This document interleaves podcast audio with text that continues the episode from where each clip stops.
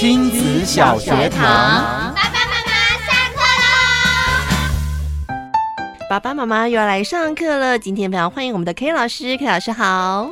主持人好，各位听友大家好。是今天要谈到这个话题呀，我觉得好像非常的有烟硝味。当孩子的同学哎出现了小圈圈啦，或者是有一些争执的产生的时候，爸爸妈妈家长适不适合介入呢？会不会有另外一个群组家长也跟着吵起来了？那 K 老师给爸爸妈妈什么样的建议呢？这个看看你生几个孩子，这个哈，如果生多一点。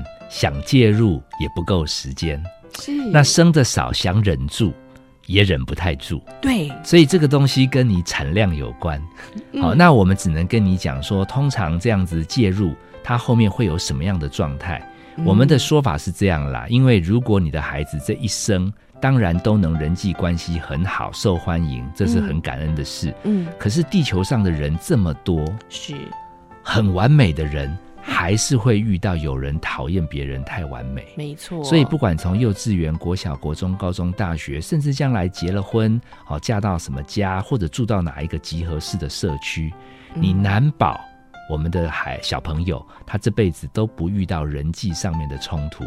所以如果你听这个这一个题目，你跟自己讲啊，我的孩子跟同学。哦，产生了一些人际纠纷，不管他是占上风、占下风，嗯，你都要跟自己讲，他总算有机会提前来修炼一下这个人际关系。是，好，因为从友情啊、爱情啊、亲情，几乎人，除非你去出家，或者是你变成牧师，几乎人，其实出家牧师也还要在人群中。对，就是说只要有人，就会有这样的修炼。所以你的孩子遇到这个事，你都跟自己讲，他只是遇到功课了。这样的提醒跟自己讲的时候，可以稳住自己的心。那即便要介入，比较会冷静。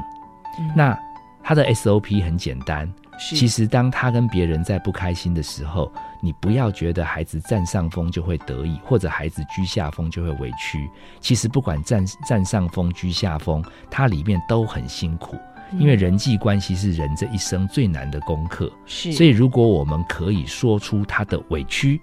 或者说出他虽然占上风，可是他心里面也不一定愿意这样欺负人。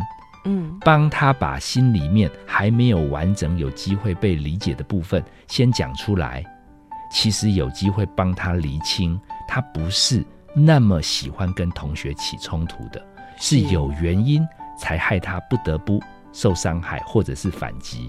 这种东西我通常俗称它叫甜甜圈理论。嗯，意思说每一个孩子的本意，在那个甜甜圈，如果你中间挖一个洞，外面的口味那一圈你写上嘴脸，中间那个洞你写本意。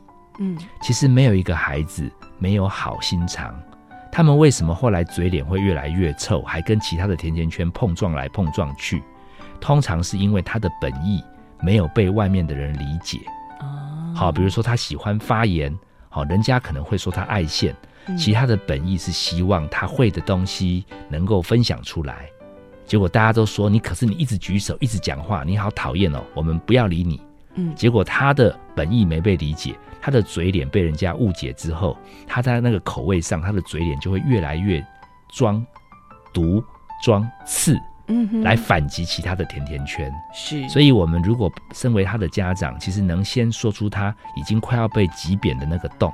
嗯，来说出他其实会欺负人，也是因为他前面有在想什么。他其实今天会最后有不恰当的行为，也是因为他本来只是想干嘛。是这样的过程中，让他甜甜圈慢慢重新圆回来，再来才是跟他聊说，哎啊，如果我遇到了我以前小时候，嗯、其实各位爸爸妈妈，你可以回想一下，你从小到大，包含你上班啊，好，你在职场上遇到的同事。哎，你如果遇到了，那要怎么处理？其实你可以提供一些经验。嗯，我有一种临床经验发现，其实小孩子还蛮不愿意，全部世界上的错都是聊他的事。嗯，他也蛮喜欢听大人爸爸妈妈的事，他们自己在念书，自己在工作上有辛苦，甚至有一点无奈。是，我觉得那一种把自己生命中还学不好、过不去的经验跟孩子分享，嗯，还蛮好的身教。可以有机会示范，让小孩听一听，妈妈也还是会有心情，爸爸还是会挫折。嗯，那后来用了几个方法，甚至可以跟他讨论说，那那你明天要怎么办？嗯，然后记得最难的是他的方法不一定是最好。嗯哼，我们不要急着在这个时候说，那可不可以换这样？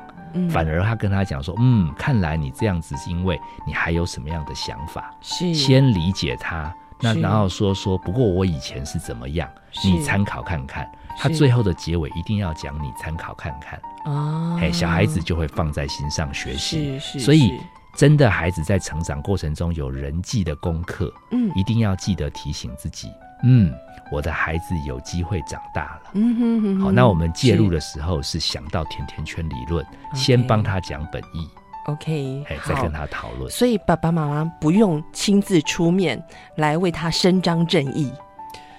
那那爸爸妈妈可能就是人际关系的功课会修炼更多，那那最大的副作用就是这个孩子长到多大，你就一定要在他身边。嗯，替他你你有一天先离开他，那。那我就很担心你孩子将来在人际关系这门功课，可能学分都还没修到。嗯、是，所以一直一直研修也不是，要延毕也不是了。对对，对。OK，我们今天非常谢谢我们的 K 老师，谢谢，谢谢大家。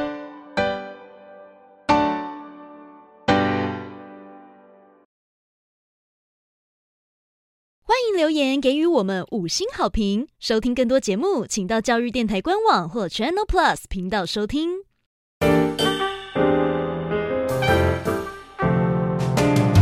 Open your mind，就爱教育电